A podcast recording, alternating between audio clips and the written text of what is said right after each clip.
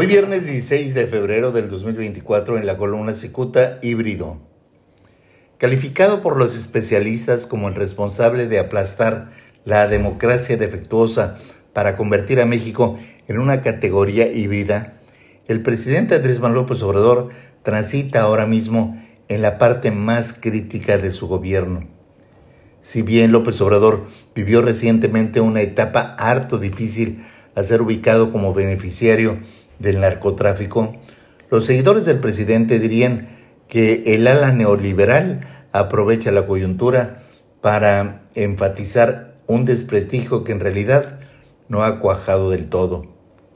Y es que la revista británica The Economist no quita el dedo del renglón al insistir que López Obrador hace todo por concentrar el poder en la rama ejecutiva, lo que se traduce en un régimen híbrido. En otras palabras, el presidente presume la existencia de una democracia mientras que practica el autoritarismo. Por eso le llaman híbrido.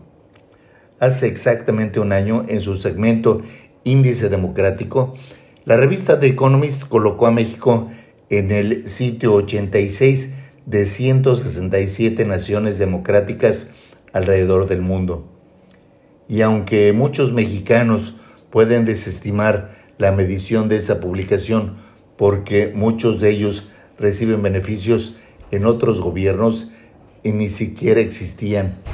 Los especialistas británicos se han detenido a precisar por qué México dejó de ser democrático. En su momento, The Economist aludió los embates presidenciales contra el principal órgano electoral del país, el INE, y no ignora sus maniobras para desaparecer o, de, o cuando menos desintegrar el poder judicial. Diría López Obrador que para estos neoliberales es contraria la voluntad de la gente que votó por él libremente. Seguramente desestima la frase régimen híbrido que le adjudican a México porque los mexicanos, eh, al menos sus seguidores, afirmarían que viven ellos en un país democrático. Muchas gracias, les saluda Jaime Flores.